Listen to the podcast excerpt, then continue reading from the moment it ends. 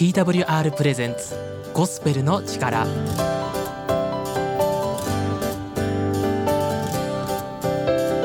皆さんいかがお過ごしでしょうか？TWR がお送りするゴスペルの力のお時間です。ヨッシーこと鈴木が本日も番組をお送りします。皆様からのお便りまた一言を募集しています。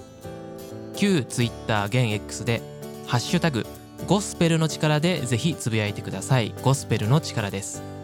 またはお聞きの放送局にメールをお送りいただいても構いません。たくさんの皆様からのお便りをお待ちしています。ということで皆さん急にね寒くなりましたよね。今ね収録している、まあ、23日ぐらい前から一気にね全国的に寒くなったんですけど布団もねいきなり冬用に変わりました。朝も寒くて寒くて起きるのがねほんと大変なんですけどあの僕はですね自分のこの自宅の部屋で収録して編集までしているのでこのね朝寒い中ずっと頑張ってしないといけないんですよ。で暖房はねまあ、つけるのにね越したことはないんですけどでもできるだけつけたくないんですよ。やっぱり高いですから電気代。なので部屋でね仕事をする用のダウンジャケットでもね買おうかと本気で検討しています。ダウンね着ながら部屋の中で作業してる姿を想像するとちょっとね 面白いですけど今週かまあ遅くともね来週には買いたいですね。皆さんやったことありますか？あと何がね寒いと辛いかというとあのパソコンの前でずっと作業しているのでこのマウスとキーボードですよ。朝はねこれがもうほんと冷たくてねしょうがないんですね。もうカタカタカタカタ打っていると編集しているとね、まあ、手がねもう凍えてしまうんですよね、まあ、なのでちょっとしんどいなと思ってアームカバーをね実は買いました。まあアームカバーってあの指先はね出てるのでまあそこは冷たいことに変わりはないんですけど、まあ、でも手のひらはね覆われるので少しはねマシになったかなと思います。まあいろいろねどうやってこの寒い冬を乗り切ろうか考えてるところなんですけど皆さんは何かねこういうことやってますみたいな方法とかありますか？あの暖房をつけてますっていう以外でねぜひお願いします。皆さんの知恵がありましたらぜひ教えてください。お待ちしてます。それでは本日最初の曲をお送りします。矢崎風花で主の愛によって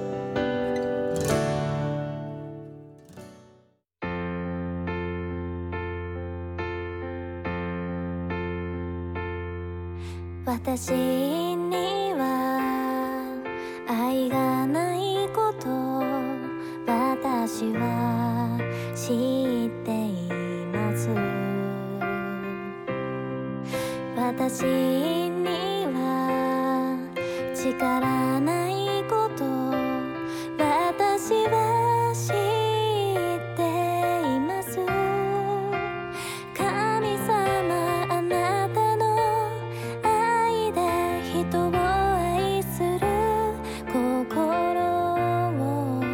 注い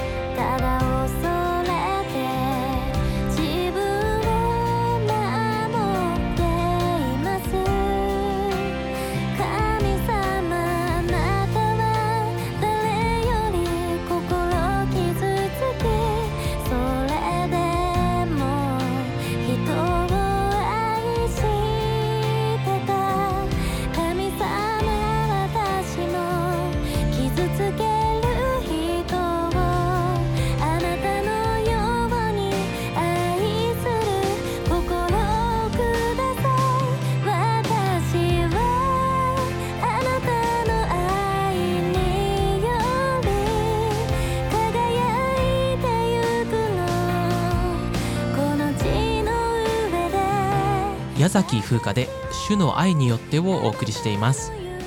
続いては聖書からのメッセージをお送りします。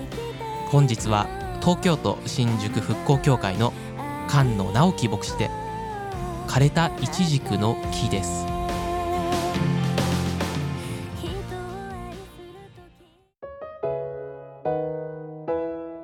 皆さん、お元気ですか？新宿復興協会の牧師の菅野直樹です。イエス・キリストはあなたを愛しています。私もあなたを愛しています。今日も聖書からあなたにメッセージをお話ししたいと思います。題は、枯れたイチジクの木です。聖書箇所はマルコの福音書11章18節から25節の箇所です。さて、イエス様はエルサレムに入場されました。その時、前後の出来事になります。時は紀元30年4月2日日曜日のことでした。まあ、この時にイエス様はエルサレムに入場し、その数日後に十字架にかけられて死なれました。あれあれあれ、紀元30年？イエス様が死んだのは33歳ですよ。あの、西暦というのはイエス・キリスト誕生が元年で、まあそれから今年2023年。いや、ズレがないですか？まあここにはですね、ちょっと時差というか計算間違いがあったようです。まあでもですね、だからといってイエス・キリストがこの地上に来たことを否定する理由にはなりません。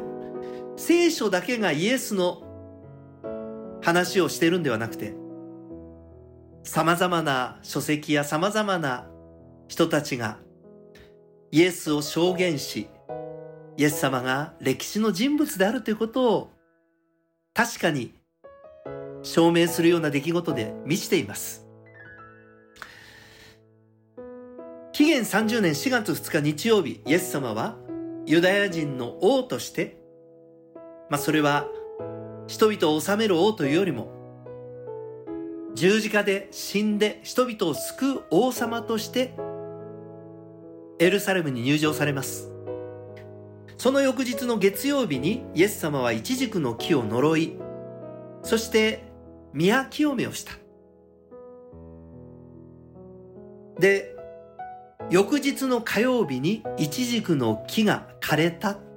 イエス様が呪ったイチジクの木は枯れてしまった。まあそれがね、今日の聖書の出来事です。マルコ11の20を見てみますと、朝早く通りがかりに見ると、イチジクの木が根まで枯れていたってあるんですね。まあ一日前にイエス様が呪ったその木が、なんとその翌日には枯れていた。まあなんで呪ったんでしょう？まあこの時期のイチジクの木にはつぼみがついてなければいけませんでした。まあ4月ですからね、6月7月に収穫の時期になる。つまりつぼみがついてなければ収穫できない。イエス様は期待していたつぼみがないその木を呪ったというわけです。そうするとね、根っこまで枯れて、そして木全体が枯れた。で、このイチジクの木、それが枯れてしまったというのは、まあこれはユダヤ人を象徴しています。ユダヤ人たちは、旧約聖書、神の教えではなくて先祖の先生たちが教えた教えを信じていた。つまり間違っていた信仰を持っていた。その結果内面が腐り、そしてこの枯れた木のような状態になっている。まあ、つまりですね、その枯れた状態が外面にまで現れてきていた。まあ、だからユダヤ人たちは救い主として来られたイエス様を信じるどころか殺そうとしていたんですね。まあ、まさにユダヤ人たちはそういう枯れた木のような状態でした。まあ、その時ペテロは思い出したんですね。イエスに言った先生ご覧なさい。あなたの呪われたイチジクの木が枯れました。まあ、ペテロは記憶力があったんですね。呪われよってイエス様が言ったその言葉を聞いてただけじゃなくてそれを覚えていたそして確かにその通りに枯れた、まあ、イエス様をたしなめるかのようにね先生ご覧なさい。あなたの呪われたイチジクの木が枯れました。とペテロは言いました、まあ、イエス様はそのペテロに直接は答えませんでしたがこれはそのユダヤ人たちの腐ったそういう状態を教える。つまり間違った教えを信じてしまうと結局滅びてしまうんだということを実物で教育するかのようにイエス様は教えられたのです。イエス様はさらにこの実物教育だけではなくてね祈りを教えられました。続いて22節イエスは答えて言われた神を信じなさい、まあ、つまり祈りというのは神を信じることからスタートする。イエス様は間もなく数日後にもう十字架で死なれそしてこの地上を去っていく。残された弟子たちはこれから世界に向かって福音を伝えていく伝道していく。その時に多くの問題にぶつかる。その問題を打ち破る突破するその秘訣は祈りだ。だから祈りを教えられたんですね。祈りの時に一番大切なことは神を信じることです。これは基本の木です。ヘブル11の6信仰がなくては神に喜ばれることはできませんとあります。私たちは神を喜ばすだけじゃなくて祈りそこには神を信じるつまり絶対的な信頼。神は良いお方だ。そして求めるものに報いてくださる。それを信じることそれが神を信じることだ。続いて23節。誠にあなた方に告げます。誰でもこの山に向かって動いて海に入れと言って心の中で疑わずただ自分の言った通りになると信じるならその通りになります。誠にというのはアーメンという言葉です。イエス様は大事なことを言う前にこのような定型句を使われました。誠にあなたに告げます。本当のことですよ。よく聞いてください。その内容は23節。誰でもこの山に向かって動いて海に入れと言って心の中で疑わずただ自分の言った通りになると信じるならその通りになります。この山に向かって海に入れ。この山とは具体的にオリーブ山。エルサレムで一番高い山のことです。で海というのは視界です。でもこの山が動いて海に入るというのは例え話です。実際にオリーブ山が動いて視界に入ったという出来事は起こったことがありません、まあ、つまりこの山というのは問題のことです。これからあなた方が出ていく時にそのような前に立ち上がりはははだかりそして行く手を阻むそういう山のような問題がやってくる。その山を視界に海に移すように解決する。その力は祈りにあるんだよ。まず第一に命じなさいと言いました。山よ海へ行け。二つ目その命じたことを疑わないことです。で三つ目言った通りになると信じるということ。マルコ11の24だからあなた方に言うのです。祈って求めるものは何でもすでに受けたと信じなさい。そうすればその通りになります。まあ、この聖句の条件を満たすなら祈りは聞かれたものと受け取れ。請求書的な祈りじゃないんですね。これからしてください。っていうよりもね先取りした領収書いただきました。すでに祈りは答えられました。そういう祈りだ。皆さん神を信じそして私たちは祈るということ。でももう一つのことを聖書はイエス様は語りました。25節。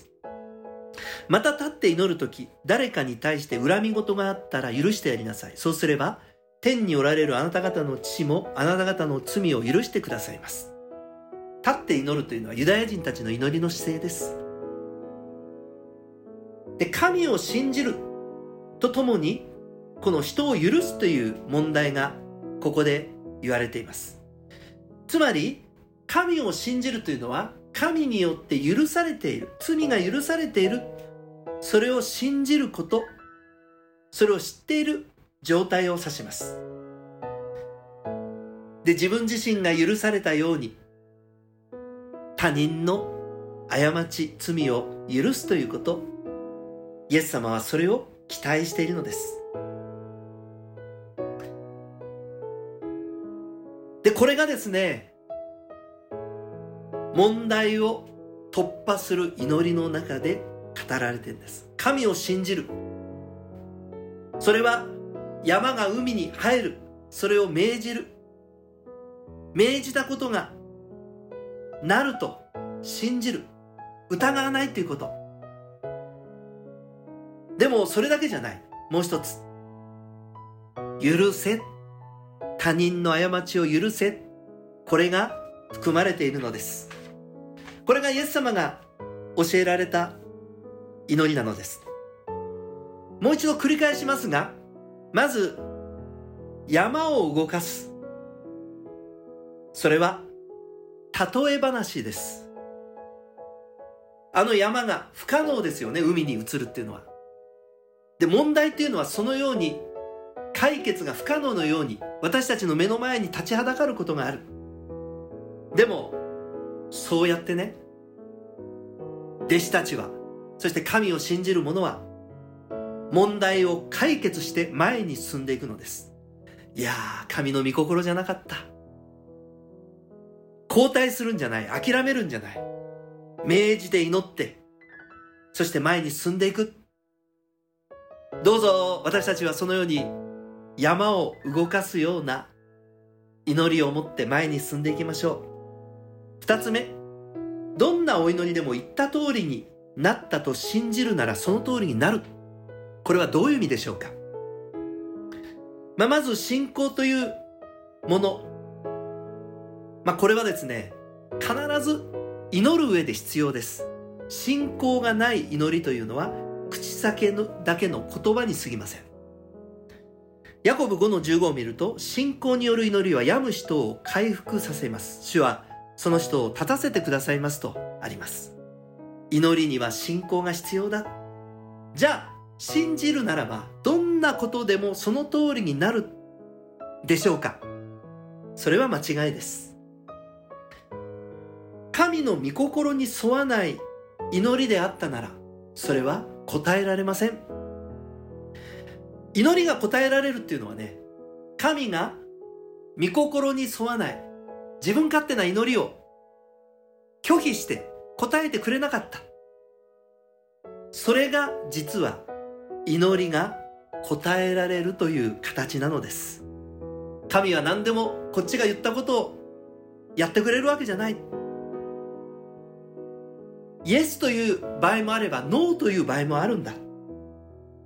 大切なのは神の御心を祈るということ。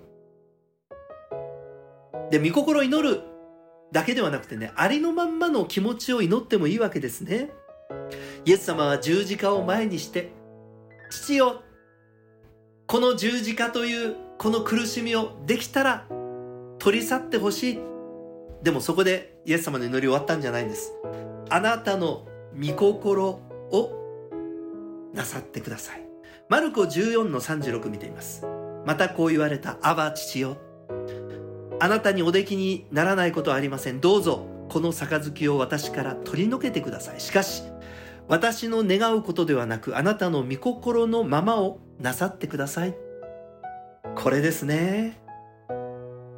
祈りというのは自分の気持ちを素直に祈るでも同時に神の御心を知り神の御心をなしてくださいと最終的には祈るということ。で祈る時にどうやったら御心を祈れるか。それは私たちがイエス様にとどまるということ。そうするとイエス様にとどまるとイエス様の言葉イエス様の心が私たちの中にとどまります。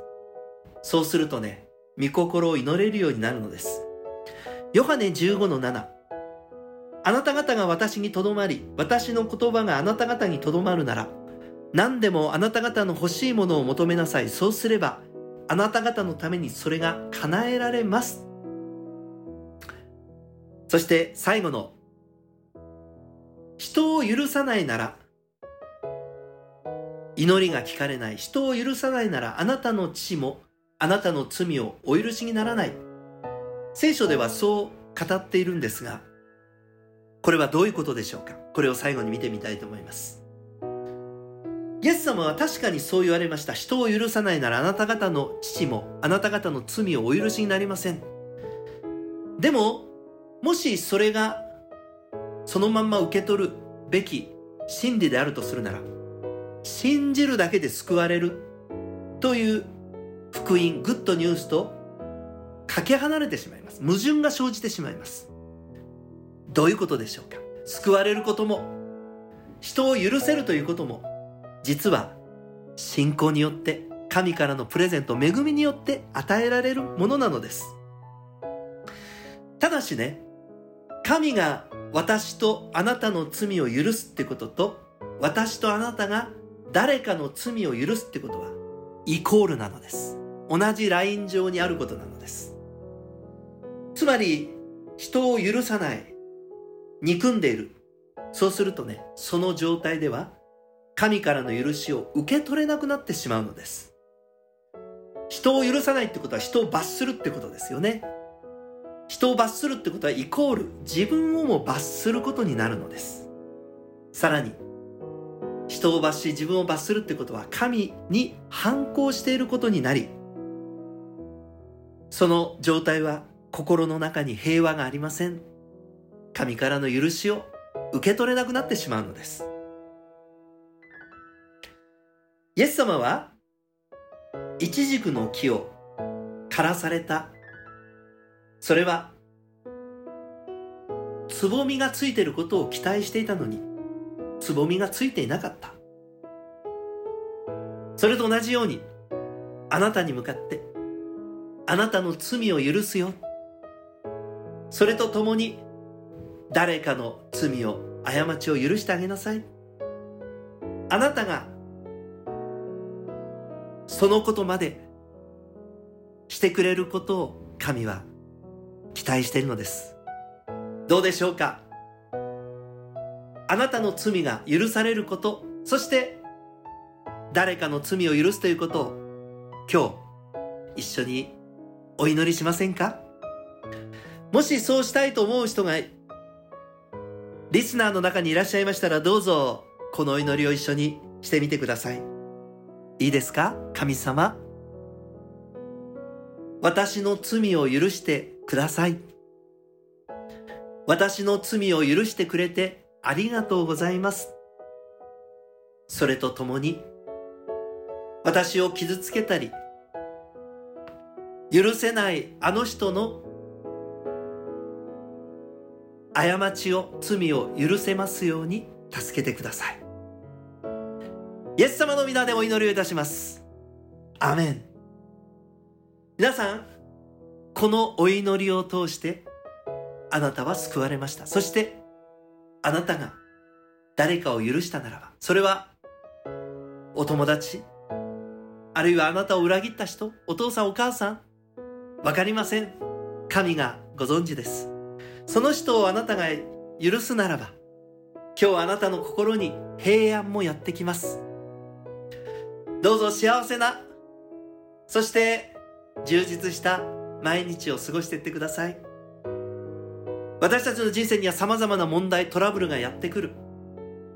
でも私たちが正しく神を信じそして神に祈って問題を突破しそして人々を許していくならば必ずどのような状況の中にあっても私たちは前へ進んでいけるし勝利者になることができるのです。そんな人生を一緒に歩んでいきましょう。最後までお話を聞いてくれてありがとうございました。また次の番組でお会いいたしましょう。それではごきげんよう。さようなら。